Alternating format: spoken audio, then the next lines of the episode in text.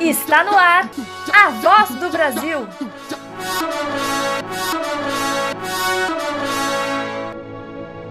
A voz do Brasil.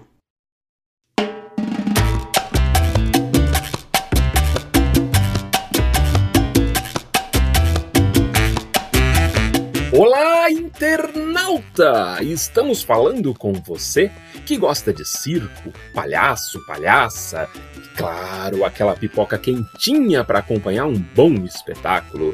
Pois é, aumenta o som, que este é o A Voz do Brasil. Eu sou Alexandre Simeone, o palhaço mereceu, e eu sou Pé Vermelho. Eu sou Juliana Galante, a palhaça Adelaide, e eu tenho o pé vermelho. Eu sou Gerson Bernardes, o palhaço Lambreta, e olha, eu tenho o pé vermelho. Você está ouvindo um episódio especial do podcast A Voz do Brasil. Toda palhaça e palhaço tem pé vermelho. Peraí, ué. Não seria toda palhaça e palhaço tem nariz vermelho? Ô, produção, tem alguma coisa errada aqui com o texto aqui, eu acho, viu? Tá, tá errado. Tá tudo certo, Ju. Esse é o nome mesmo. E pra você que chegou agora, a gente explica. Esse é o primeiro de três episódios em que a gente conversa com pessoas que pesquisam ou que fazem a palhaçaria na cidade de Londrina. E quem nasce em Londrina, hoje é carinhosamente chamado de pé vermelho, por conta da nossa terra de um vermelhão lindo. E nesse episódio, a gente compartilha com você nossa conversa com Luiz Henrique Silva, o palhaço Arnica, um dos fundadores do grupo Claque, aqui de Londrina. E vamos em frente que atrás vem gente. Vamos começar essa bagaça. É com você, Arnica.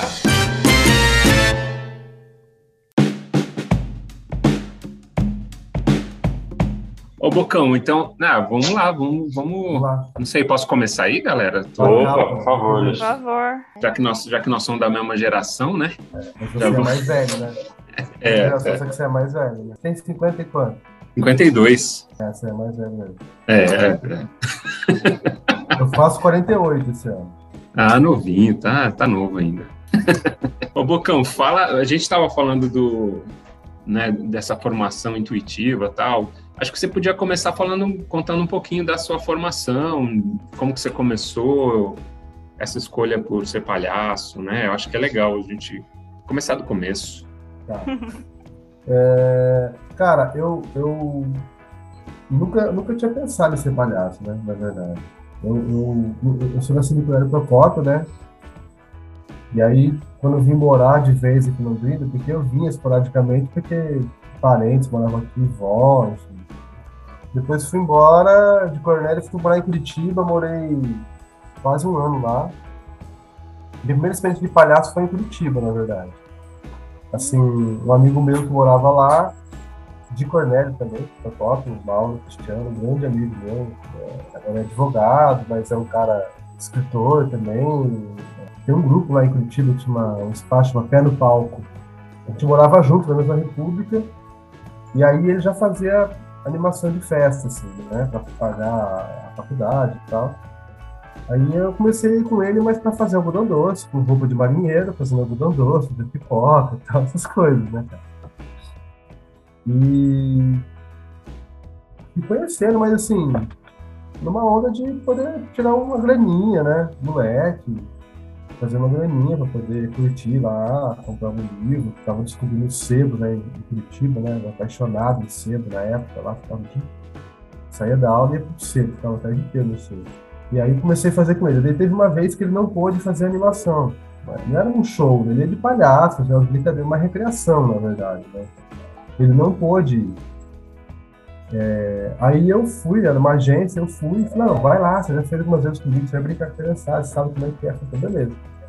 Aí fui lá, eu cheguei na agência, lá no Batel, aí coloquei aquela roupa, cabelo de lã, é, aquela roupa de cetim toda daquele jeito, me maquiaram, né? E eu fui. E logo a primeira festa que eu fui, era uma festa, na época, o Jaime Lerner ele era prefeito de Curitiba. E era a festa da net, neta ou neto dele, uma coisa assim. Aí eu fiz a festa, daí tinha uma pessoa que foi fazendo o que eu fazia, né? Fazendo algodão doce e tal. não Tava animadão e tal.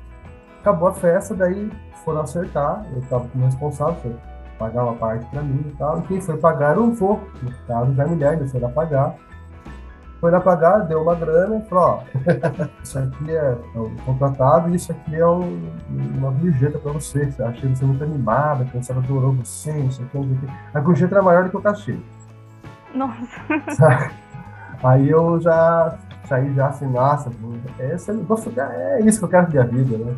não, não foi, não foi por aí. Mas fiquei feliz, né, cara? Pô, fiquei, achei, achei legal, dar um reconhecimento e tal.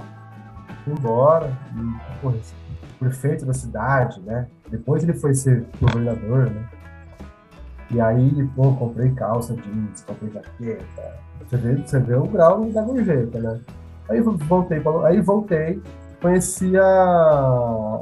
Tava começando um movimento, assim, da Funcart, com a escola de teatro, era bem recente a escola de teatro.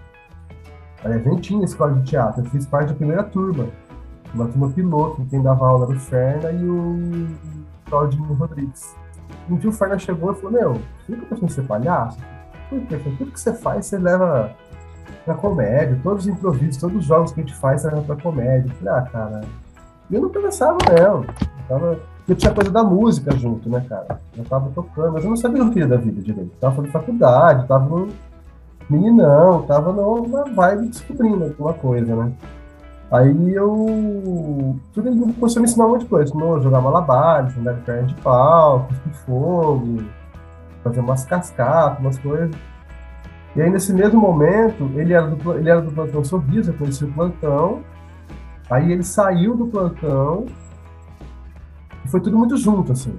Aí eu entrei no plantão para fazer a prova na Bacia e a gente montou junto o clã de Klaus, que era um grupo de palhaço, que era eu, ele, o Marcos Martins, que voltou da cidade agora, né? O Paulinho Braz, e na época a Roberta Nigri, que era ex-mulher do Ferna. A gente começou a fazer umas festas. A minha primeira, minha primeira aparição como palhaço mesmo, assim, já com uma outra cara que não fosse aquela de cabelo de lã da festa de recreação lá, eu fiz em Maringá. Fui fazer um show com eles, é, inauguração do mercado, do Mercadorama em Maringá. Na entrada de Maringá, na saída, enfim, na entrada de Maringá tem um, já foi várias coisas, acho que é o Big agora, não sei. Eles fazendo a inauguração. E eu lembro de uma passagem em cena, assim, tá fazendo o seu José. Ah, o seu José, seu José, quem, quem que se chama seu José, né? Ele fala que vai mostrar o infiltrado da apendicite, aquela história. E já me colocaram de palhaço de mulher, né? E aí eu lembro que o Ferna falava em cena assim, fala mais alto, palhaço, tudo que não tá te ouvindo. Ele falava em cena, assim, porque eu não, tinha experiência nenhuma, nenhuma. Mas foi uma experiência louca, assim, eu adorei, né, cara? Adorei, adorei. E junto disso, eu comecei a ensaiar com o plantão, conheci o Picolino, a gente montou a Cobra na Bacia, na época era eu, a Amélia, o Cabelo, a Japa, a Emília e o Marquinhos. Daí eu conheci o seu Ricardo. Aí o negócio começou a tomar uma outra, um outro rumo, assim, né? Na verdade. Eu conheci um cara de uma história tradicional, né? De circo, é, uma família tradicional. Embora ele não tenha na essência dele como palhaço, ele já não veio como palhaço. Ele era acrobata, né? Ele tinha uma outra experiência no circo. No circo ele não chegou a ser palhaço, né? Ele veio palhaço depois. Ele ia fazer a parte do truque dos acrobatas fazendo de báscula, fazendo as coisas que foi isso que ferrou com a, vida dele física, assim, né? A perna dele. E a báscula, né, aquele aparelho, aquela gangorra, é um aparelho que machuca muito, né? Agora a tecnologia é diferente, né? Os amortecimentos, colchões, sistemas de segurança, loja. Antes era no sangue na raça, né? O cara faz ou não faz, né? E aí foi quando eu conheci o seu Ricardo. E aí nessa época, e tudo isso junto, todo esse momento, também foi quando eu conheci o Alê, né? Nessa o Ferner ele fazia muita produção, cenário e tal, umas coisas assim. E ele chamou, me chamava para trabalhar sempre com ele. A gente foi fazer um, um, um show do Ouro Verde para a trupe, companhia de dança da Nádia Sada.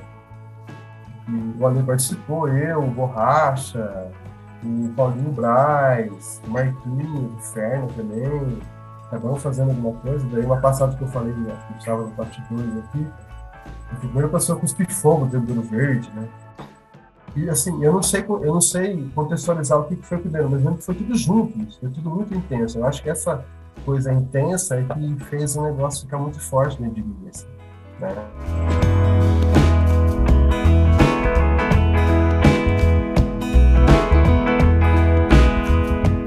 Luiz Henrique conta um pouco da sua relação com Ricardo Queirolo, o palhaço Picolino. Ele viveu em Londrina e ficou conhecido por seu programa para crianças nos anos 1960. Ricardo Queirolo, o Picolino, nasceu em São Paulo, no circo Irmãos Queirolo.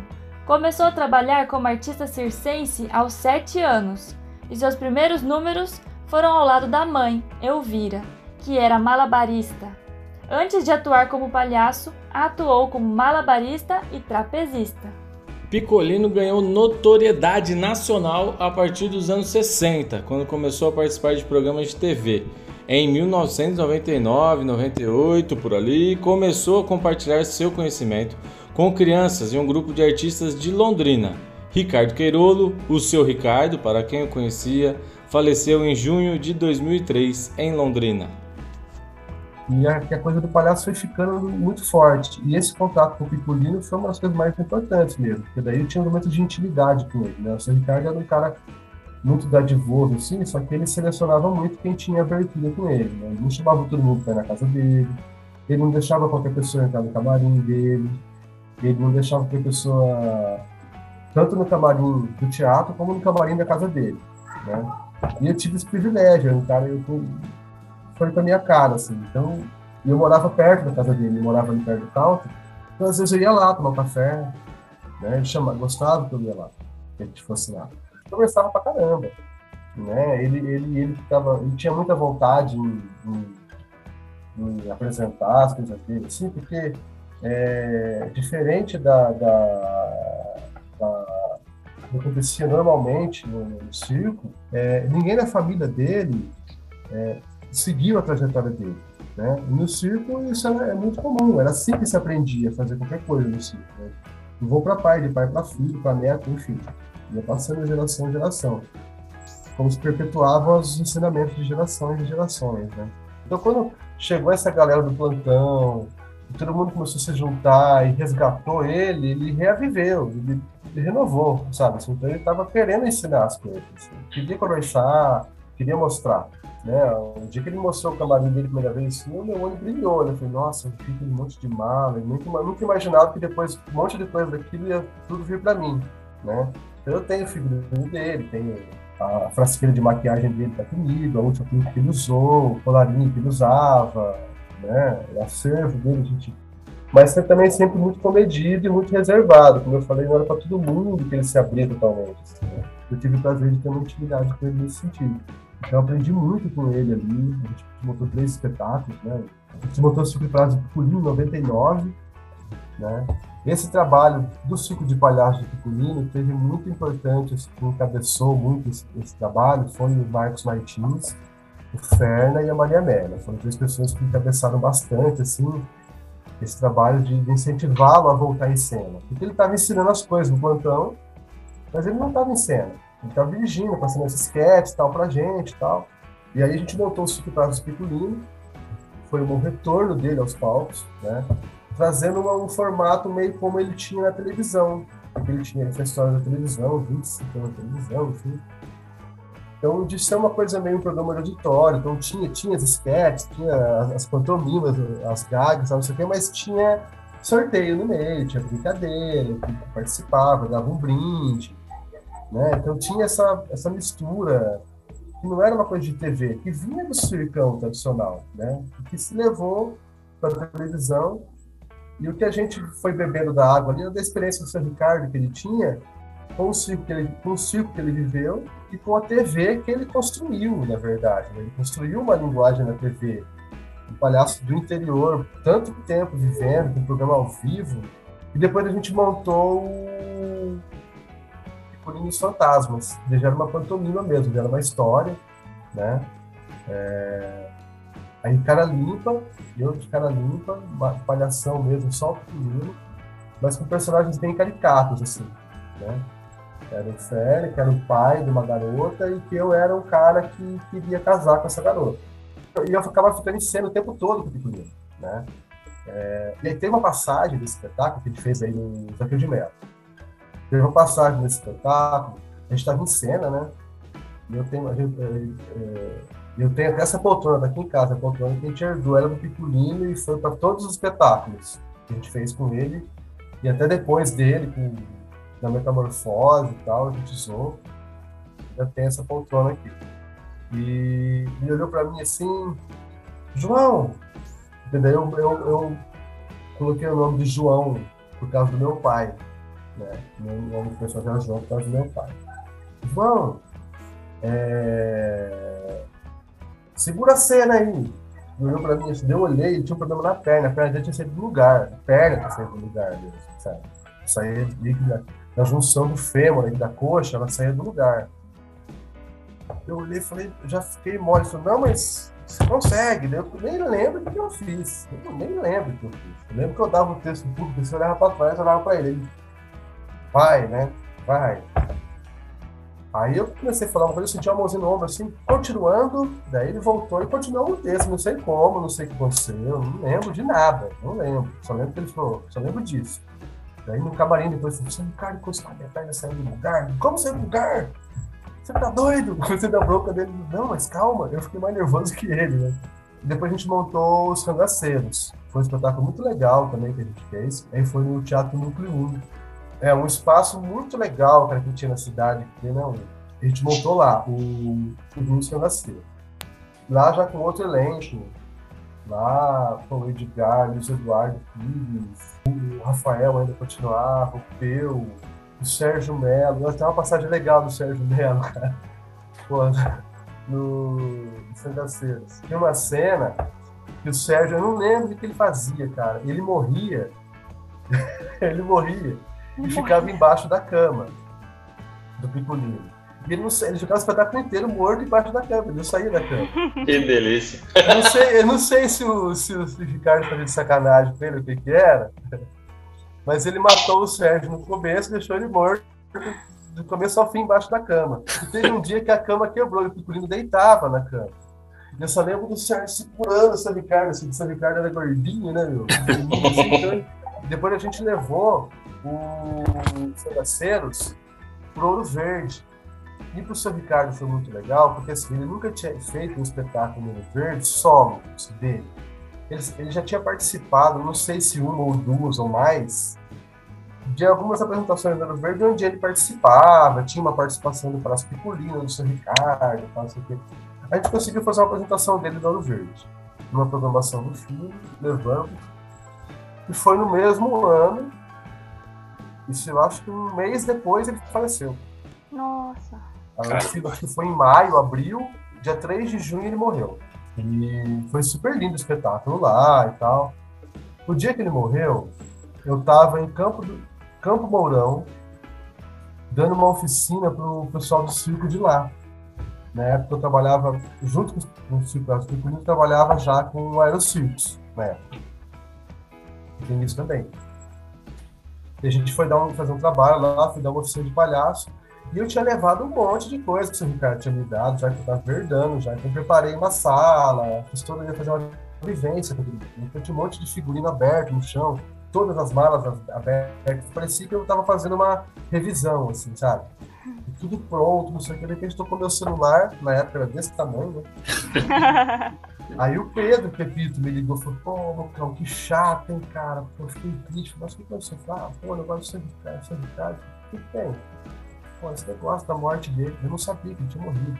Nossa. Caiu, assim. Eu tava, meu, e assim, faltava sem brincadeira. 10 minutos pra começar a oficina. Eu até quis lembrar, tá arrepiado.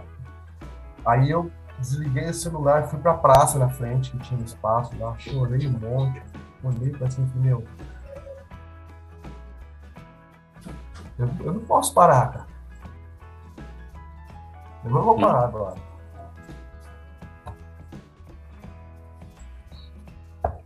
Aí eu voltei, né, meu? Voltei, olhei para aquela sala toda e falei, não, eu não vou parar. E eu fui dar oficina. Fui dar oficina. Foi um negócio muito louco, assim. Sem chão e ao mesmo tempo numa beleza, assim, sabe? eu lembro das pessoas participando, eu tirando foto da galera, todo mundo tava numa sinergia, tava num negócio bonito, assim, sabe? Então rolou isso assim, quando ele foi a minha primeira oficina de palhaço que eu tinha dado, que eu tinha ministrado, talvez, assim, né? E 90% do que eu tinha levado era de acervo dele. Ele tinha me dado de roupa, de traquitana, de adereço, de mala, sabe? Então, assim, e aí essa vivência com ele foi uma coisa muito forte, né? A gente não teve uma longa, uma, uma, né? não teve uma longa convivência, não foram anos de convivência. Cara, não chegou a dar, ó, 98 a 2003. Foram cinco anos. É pouco tempo. Ou é muito tempo. Não dá pra gente saber o que é tempo, né? É. Tempo é o que a gente faz o que a gente está fazendo. Né? Eu, foi muito intenso, assim, né? E nesse processo todo, era o tempo todo fazendo alguma coisa. Eu estava sempre trabalhando com o Marcos, com o Fernando, o Byron, né? trabalhando com, toda essa galera, assim. E isso foi gerando um movimento, né? Todo mundo trabalhando com isso. O Luiz Eduardo Pires também é um cara que sempre trabalhando com a gente no Pequenino, depois ele foi atuar, ele foi dirigir né, na Metamorfose, depois dirigiu o Drácula, mas ele sempre estava na técnica. Aí ele atuou também no, Cangaceiros. Então, assim, e essa, eu estou falando dos nomes, tentando, tentando comentando sobre isso, porque nos bastidores conversando né, com a Lê, é a gente fala, tentar explicar por que, que Londrina tem essa tem esse chão vermelho que brota nariz vermelho mesmo, né, cara? Tem essa riqueza, né, cara? É um, e é uma coisa pelo tamanho da cidade, né? Quantas pessoas que trabalham com essa linguagem, grupos, né? Eventos que acontecem, essa movimentação que acontece em torno do palhaço. Acho que não é à toa que é o mesmo dia, no dia 10 de dezembro, né? Tem um porquê disso tudo, né? E a gente faz parte dessa história. Nós quatro, e tantos outros parceiros que vão, vão ver junto aqui, a Andréia, que está aqui na minha frente, está tá trabalhando, fazendo outras coisas agora também, que tem essa, essa, essa, essa, trajetória toda rica também, que escreveu o seu nome, vai escrevendo essa, essa, essa história do palhaço que nós né? É, cada vez mais tornando a coisa mais profissional, valorizando cada vez mais a nossa arte. Né? Talvez se, se o seu Ricardo tivesse tido uma estrutura tão é, empenhada como tem, eu vejo minha Teixeira no preciso disso, é, esse empenho tão qualificado que vocês do Triolé têm, sabe, assim, é, que a gente com o CLAC foi construindo, que todos os grupos do plantão, é um trabalho sério que a gente faz. Né? A gente leva realmente a, a alegria a sério. Né? Eu acho que isso não é um, é, uma, é, uma, é, um, é um trabalho que nós, os palhaços aqui da universidade, a gente faz isso. Cada um tem a sua vertente, o seu jeito de fazer, o seu trabalho, o seu espaço sabe? Mas a gente a gente está na mesma terra, né? E eu acho que vem daí, vem lá de quando o seu Ricardo chegou aqui, né? Comprou um posto e aí foi se, sabe? Eu acho que é, essa história toda, a meu ver, parte muito da, da história do Piculino aqui na cidade de Londrina, né? E, e pela, e pela é, é, localização geográfica da cidade, aqui, né? nesse eixo, do sul para chegar em São Paulo, então os circos tinham que passar por aqui. Aqui tinha o seu Valdemar que fazia sapatos, então tinha muito circo que vinha para cá. O palhaço mandava fazer três, quatro partes de sapato, porque o cara, né? Era só ele que fazia sapato aqui nessa região. Tinha gente que vinha de longe para fazer sapato aqui. Então, quando o cara sabia que o circo já ia fazer uma, uma temporada aqui, já mandava fazer logo três, quatro partes de sapato para o cara aguentar uns três, quatro, cinco anos. Então, assim, tem toda uma, uma atmosfera que envolve esse nosso, essa nossa, nossa cidade que só, só, só vai favorecer né? que a gente, a gente continue mesmo, que a gente quer fazer isso. Né? E cada vez mais esquente esse sangue da gente. Assim. E, e ainda mais esse movimento. Eu não vou falar, eu não gosto de falar de novo palhaço. Não tem novo palhaço, tem palhaço. Né? Tem, e, e Londrina, tipo assim, quando começou a, a curso de artes cênicas aqui, abriu muito né, na cidade, sabe? a própria escola de teatro, os outros cursos de teatro que já existiam aqui, os outros grupos que já existiam e que ainda existem. próprio trabalho que eu desenvolveu no SESC um tempão, que saiu um monte de gente bacana de lá. Nem tanto, né, Gerson? Os que saíram antes foram melhor. No final já tava meio, meio capenga. Não, mas assim, a Andréia mesmo, né? Começou esse trabalho lá, né? A Malagueta. Então, assim, é... Londrina tem essa atmosfera que favorece, né? É, é uma coisa inexplicável, muitas coisas são inexplicáveis, mas muito que a gente vê que acontece, né? Se explica um pouco daí, sabe? Acho que a, a localização geográfica da cidade, é, por ser uma cidade muito nova, uma cidade muito nova, é. né? rola muita grana na cidade. Então, para o circo é interessante parar aqui.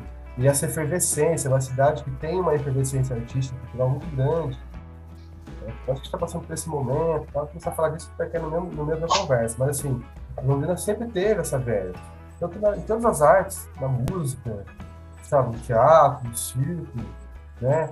E aí é assim, Londrina se, Londrina se torna polo mesmo. Londrina é um polo na, nas, nas artes, né? Eu, falando um pouco mais da nossa linguagem, do palhaço e do, e do circo. Tem muita gente que começou o circo de Londrina, que, que, começou a fazer circo que está ganhando o mundo. Sabe? E, e, é por aí, começou aqui, né, com o trabalho do seu Ricardo, lá tinha o professor Elci Mazer também, na UEL, começou o primeiro grupo de circo da cidade, juntando o pessoal da ginástica olímpica, com o pessoal de balé, com o capoeirista, sabe? Então, assim, uma junção de coisas, né? E, mas a linguagem do palhaço, em específico, assim, deve muito ao seu Ricardo, né?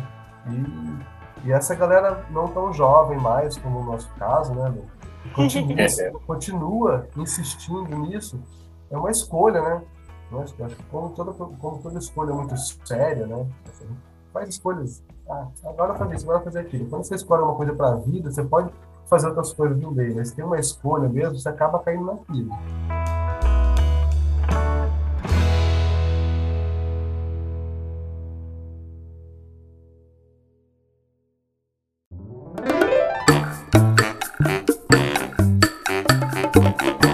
Você está ouvindo o podcast A Voz do Brasil, um especial Toda Palhaça e Palhaço tem Pé Vermelho. Esse é o primeiro episódio de uma série de três que conta um pouco sobre a palhaçaria em Londrina. E depois que o palhaço e a palhaça ficam mais velhos, passam dos 50, como é que fica? Melhor, com certeza, não é tipo vinho, rapaz. É, diz aí, Arnica, como que é?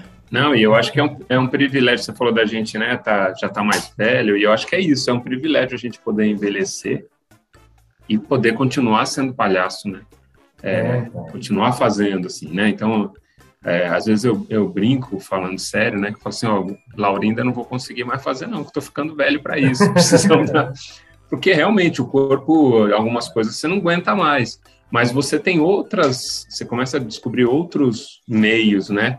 E outras formas de fazer, que, claro, você não tem mais a mesma vivacidade que você tinha aos 20, 25, mas você tem um conhecimento ali que que já te ajuda também, assim. E é um privilégio isso, né, para gente poder estar tá aí, eu, né, falando dos 50, eu sei que está chegando nos 50, uhum. mas a gente poder continuar fazendo a graça, né, fazendo... É, você sabe que isso é uma coisa também, isso é uma das coisas que eu aprendi muito com o seu Ricardo também, né? Ele falava, calma, quando eu era jovem, fazia os acrobacias, ninguém me segurava.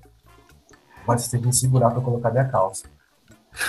Né? Então, tipo, eu tava no camarim é. dele, tinha que ajudar a colocar a calça dele, palhaço, né? O, o, sapato de palhaço dele, ele nunca mais colocou sozinho, alguém tinha que ajudar, ele não conseguia baixar. Uhum. Então, era eu, o Ferna ou a Maria Média para colocar o sapato nele. Colocava o sapato, amarrava e tal, subia o suspensório, aí ia se maquiar, né? Mas tinha muito disso que ele falou, meu, é, eu agradeço muito, então, encontrar vocês, essa rapaziada jovem, querendo aprender. Saibam que a gente, palhaço nunca deixa de ser palhaço. O corpo às vezes não parece que não quer mais. Tipo, tá muito ligado isso que o Alê falou. Né? A gente não tem mais essa, aquela aptidão para fazer umas coisas mais. Mas você não deixa de fazer, você vai fazer de, outra, vai fazer de outro jeito, vai fazer outra coisa, né? Vai fazer outras maneiras de fazer. Estar fazendo e, pô, e até, assim, de poder ter uma vida, né? né? Poder ter um lugar para viver, sei lá, cuidar da família. E... O que, que você faz? Eu sou palhaço. fala a verdade. Não, eu sou palhaço. Você tá fazendo um cadastro na loja tal. Pra comprar um colchão 12 vezes. É, profissão, palhaço. Engraçadinho. É, palhaço. Todo mundo deve ter passado por isso, cara. Sim. Qualquer, qualquer situação. A gente estava num. Eu e o Lambreto estava num hotel uma vez lá em Tomazina e a moça da recepção conversando com ela, a senhora, né? E ela falando, ah, mas o que vocês fazem? Que a gente tinha ficado lá para fazer umas visitas técnicas. Vocês trabalham com o quê? Com transporte, com combustível? Eu falei, não, não, nós somos palhaço. Ah, não, moço, não fala assim, não. Que é isso? Vocês não são, vocês não são desse jeito. Falei, não, mas nós somos palhaço mesmo. De verdade. Não, não, não fala desse jeito sim com vocês, não. Eu falei, não, é verdade, tá aqui, ó, a foto nossa aqui. Aí ela. Ela falou, fico com dó de vocês mesmo, né? É. Não fala assim com vocês. Não fala assim não, moço a tão bonito, né? Direto. E eu, pô, é legal você falar disso, assim, essa experiência que vocês estão tendo com- de conhecer tanta cidade, assim, acho que se assemelha muito à experiência que eu tive quando eu viajei com comboio cultural, cara. Uhum. Era bem isso mesmo, né? Também para cidades pequenas, a gente fazia duas apresentações por dia, umas 10 da manhã e umas 3 da tarde. Eu saía para um lugar, cara, que, meu, nem no mapa tinha, assim, mas não sei como é que a gente chegava, porque não tinha GPS, né? Era só na, mapa, na base dos caras tinham um mapa lá da, do Paraná que os motoristas chegavam, não sei como, chegavam com o ônibus lá, abriam o palco e faziam um show. Então, Uhum. cara, então é. nossa, é uma passagem rápida. Assim. A gente foi fazer um show uma vez numa cidade, cara, onde foi? Foi Campina do Simão. É uma cidade que na época tinha lá 2.500 habitantes, devia ter umas 1.800 pessoas evento. Nossa. com Aerocircus. Aí entramos, primeiro show de manhã. E eu entrava, né? O mestre cerimônia, eu entrei, bom dia, bom dia, bom dia, bom dia. Ouvi só um grilo. Cara, mas sabe que é ninguém, cara? Mano, um mar de silêncio, assim. Cara, eu saí um mestre de estar bravo pra caramba, de estar triste, de estar com incapacidade ali, não sei o quê. Saí, cara, eu não vou voltar, não vou voltar. Aí o Robson Mar falou, vai lá, vai lá, entra, cara, entra, faz uma coisa diferente, faz o que você não faz outra coisa, faz outra coisa. Aí entrei e fiz uma cascata, né, cara, e caí. Aí caí um rio. Aí eu já falei, ah, ah, é. aí, aí, ufa. Cara, ufa, ainda bem que eu sabia fazer cascata, agora não sei mais se eu sei fazer. Mas foi salvo. E nesse dia o prefeito foi entregar a chave da cidade pra gente com terno, que era três vezes menor que ele de chinelo. Nossa, Que que, demais. Levou a gente pra almoçar no único bar da cidade, que parecia os Flintstones, né, cara? Que era um filé de brontossauro. Você foi, nossa, vamos repartir também pra cada um. Falei, não. Aqui tem fartura. Eu falei, beleza, né? Bem. Mas é muito legal, assim, essa- essas memórias são muito legais. assim, e, e eu tô num momento muito de memória, assim, de lembrar disso tudo, né, cara? Tá sendo importante, assim, pra mim, profissionalmente também, né? Essa reavivada, porque não tem como não falar um pouco, né? Esse momento pandêmico, assim, pra gente rever um monte de coisa, né, cara? O fazer artístico, é claro, que não tinha como não rever, né, cara? Assim, não se questionar, não se, não se cutucar com isso, né? E é importante reviver memórias, assim, pra... é, é, assim, falando um pouco de mim, em geral, o ser humano acaba se, se sabotando um pouco, né? A gente constrói, está sempre construindo, né? A gente faz parte de uma, faz parte de uma construção, né? Ela nunca acabe mesmo, acho que esse que é o legal, o prédio nunca vai acabar de ser construído. Quando você acaba, você dá um, quando você coloca a- a- a- o acabamento, você dá um fim para a obra, né? Eu acho que a gente tem que pensar que a gente vai nunca vai ter um acabamento. É uma escolha, bom, vou fazer um andar assim, esse lugar vai ser jeito, porque, mas nunca vai ter a escolha da qual torneira vai ser. São as últimas coisas que você coloca. Né? É importante a gente estar sempre construindo mesmo, sabe? E olhar para trás e falar, pô, aqui no, no, quinto andar ah, tava legal, aquela sala é maior. Ah, não, não sei o quê, né? Então, assim, a gente está sempre construindo, entendendo que daí, pô, lá eu construí com aqueles pedreiros, agora eu vou construir isso aqui, aquele engenheiro, aquele arquiteto, aquele eletricista. A, gente, a vida é assim. Né? E aí a, o nosso, acho que a nossa construção profissional também, do palhaço é essa também, é a construção, né? E a troca, a experiência, a, a gente aprende muito com a troca da experiência, né? Isso é muito importante. Isso é muito importante, né? É isso que, isso que é o que vale, né? E, e, gente, e eu sinto que a gente está num momento, Londrina passa por um momento muito legal, assim, sabe? É, essa movimentação que existe agora parou, né, um pouco, mas vai tentando fazer virtualmente e tal. Mas esse sangue, né, que existe, né, essa galera mais nova mesmo, no caso da Ju, Gerson e outros campos que já são mais, mais novos, eu sei que vocês não são tão novinhos mais também, assim. A Ju ainda é, eu já... Ainda é, é. Mas é, tem essa movimentação, né? É, eu tenho o prazer aqui de poder dividir minha casa com a palhaça também, né?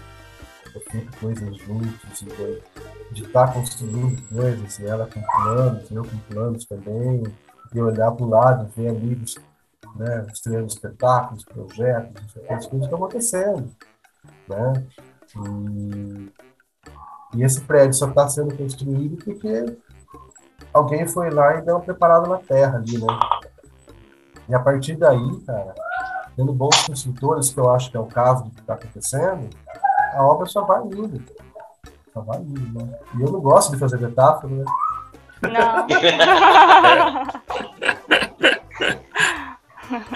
eu acho que a arte transforma, a arte salva. Não adianta, a arte vai salvar o mundo, salva o mundo.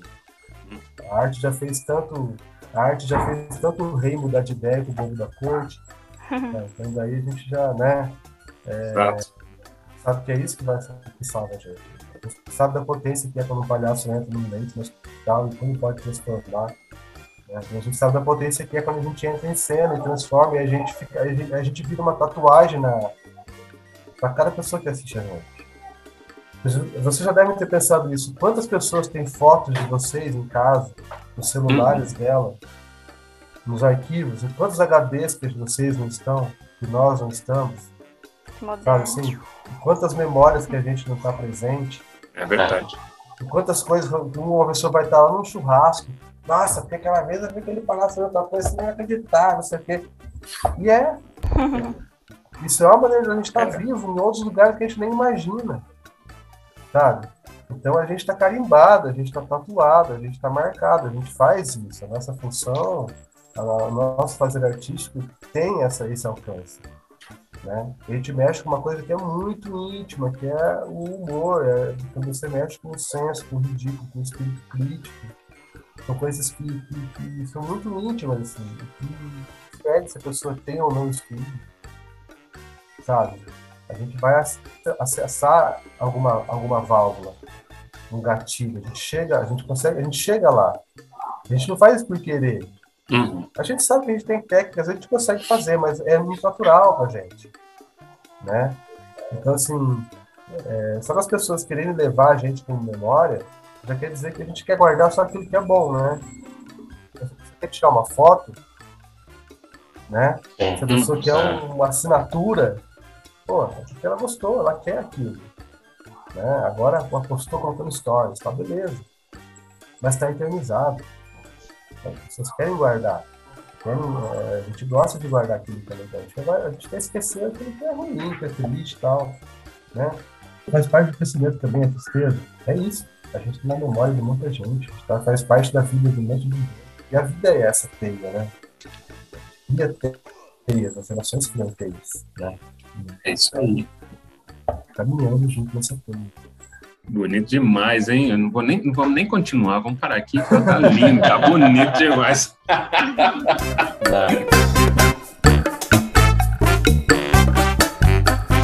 Esse foi o podcast A Voz do Brasil, episódio especial. Toda palhaça e palhaço tem pé vermelho.